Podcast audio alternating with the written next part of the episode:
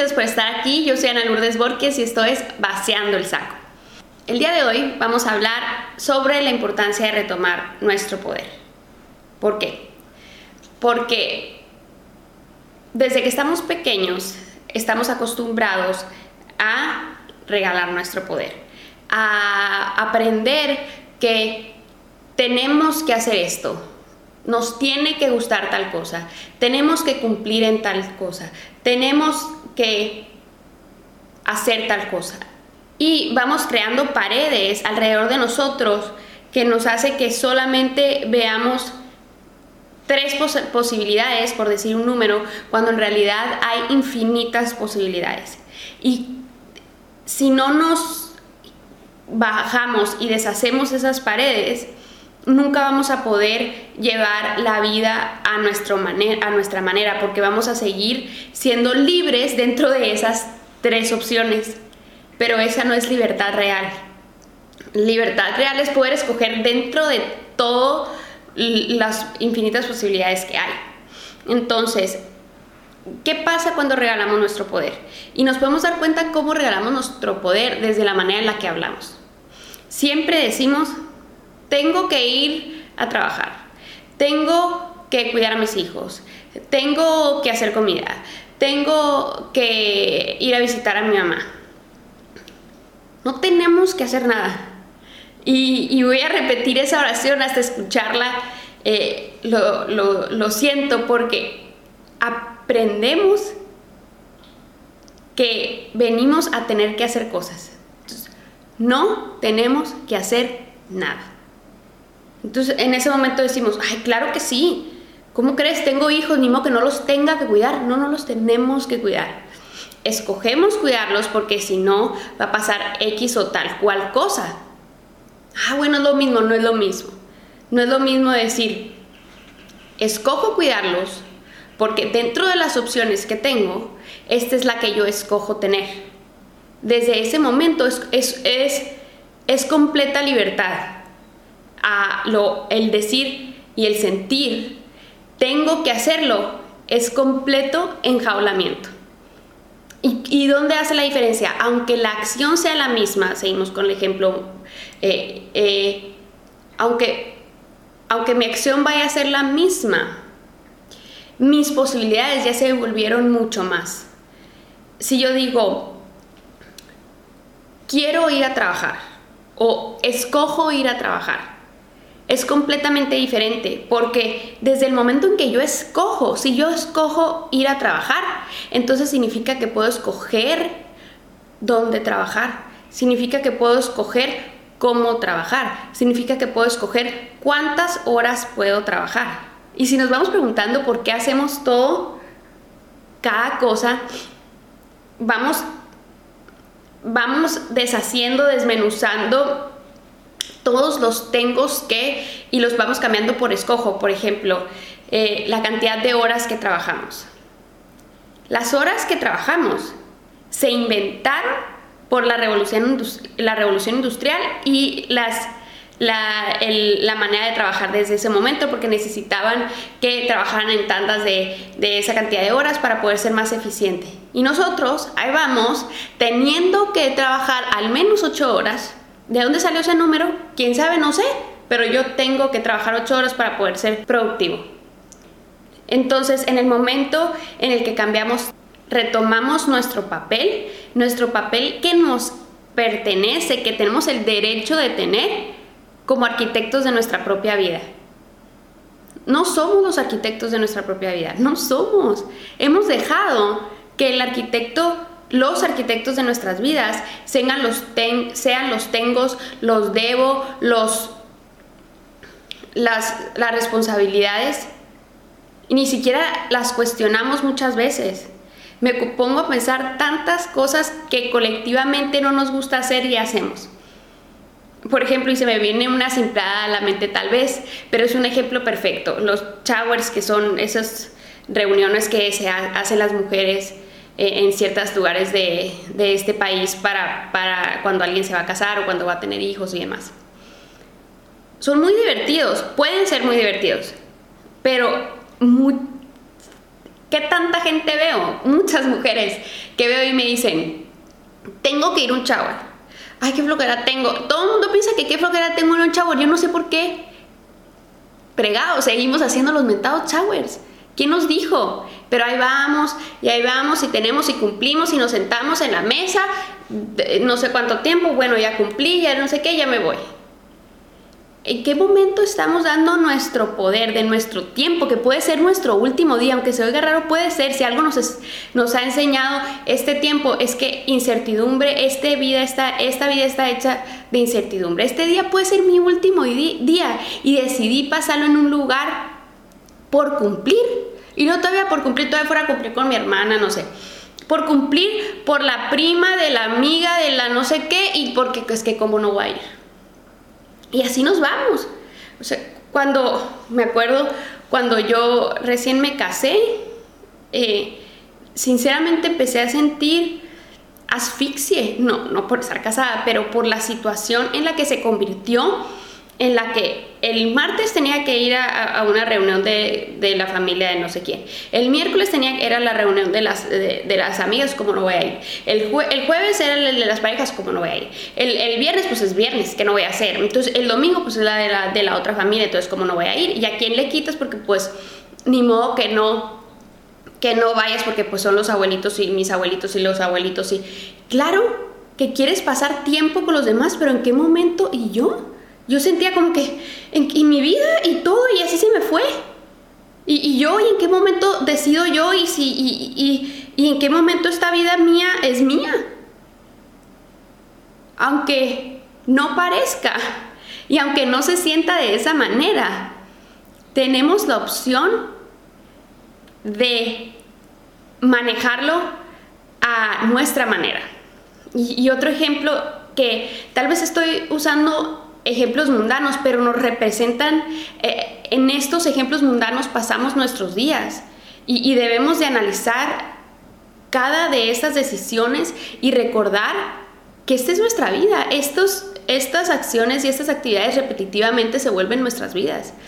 Por ejemplo, la Navidad, que las Navidades son caóticas, ¿no? Que gracias, me siento muy suertuda que tengo tanta familia y que tantas personas eh, solicitan mi, mi, presencia.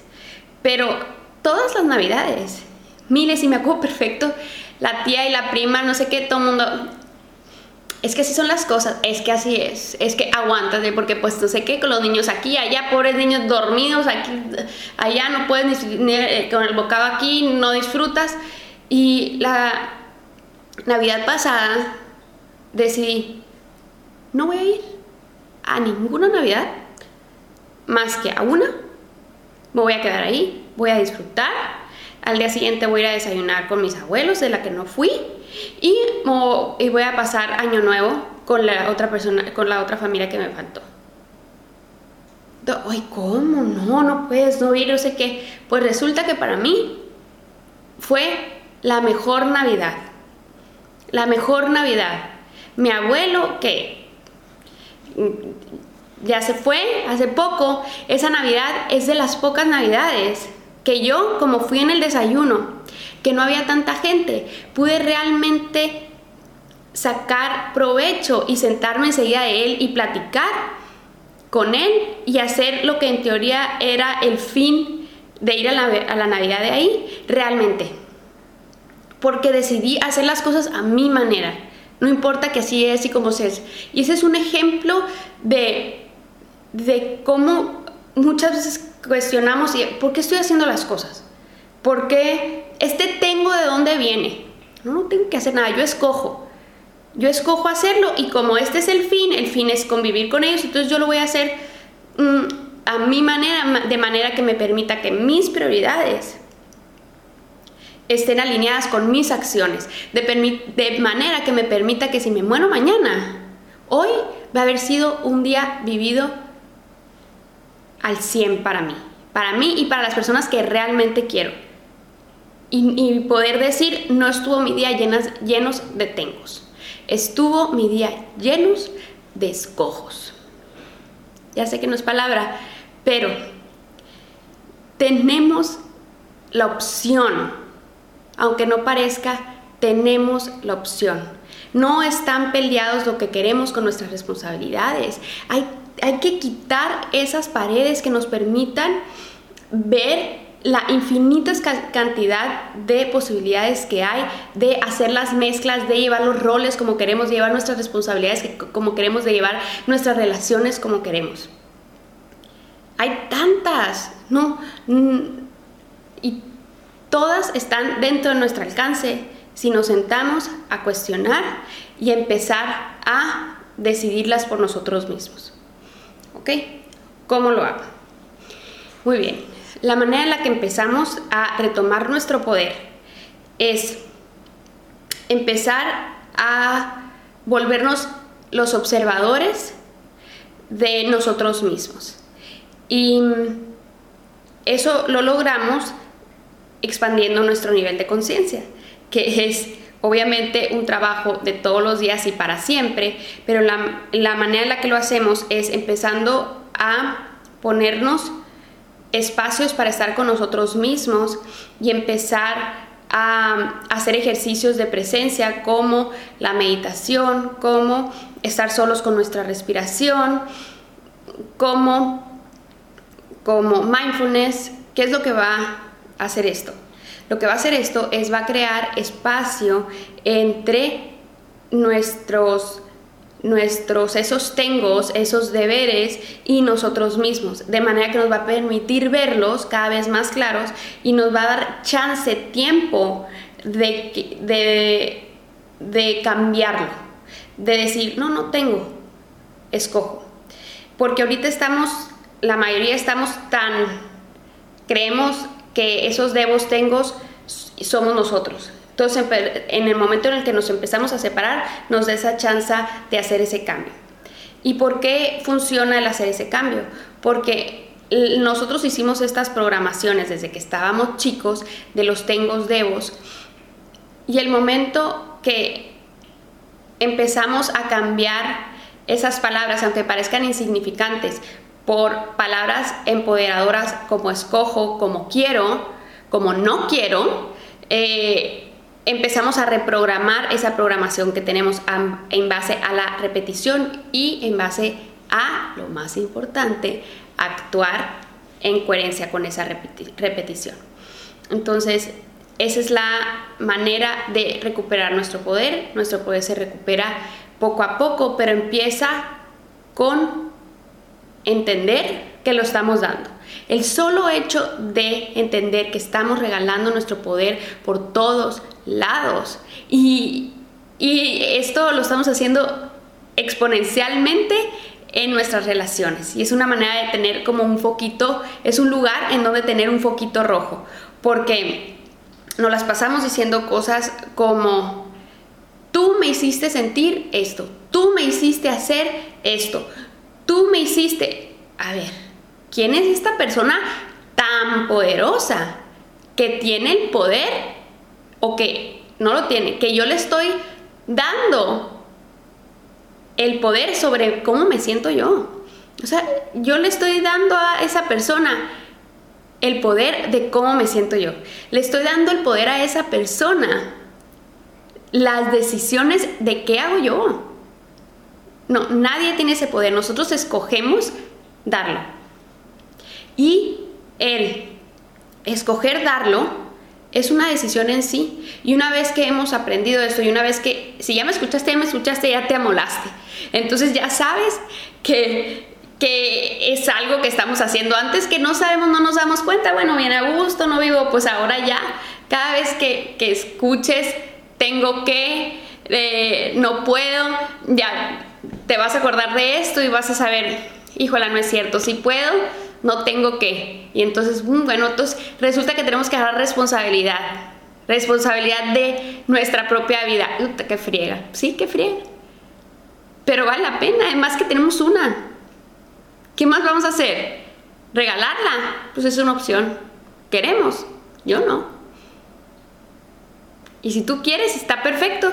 Simplemente vamos a aprender y que también está bien a hacerlo desde una manera consciente. Conscientemente escojo regalar mi poder. ¿Se vale también?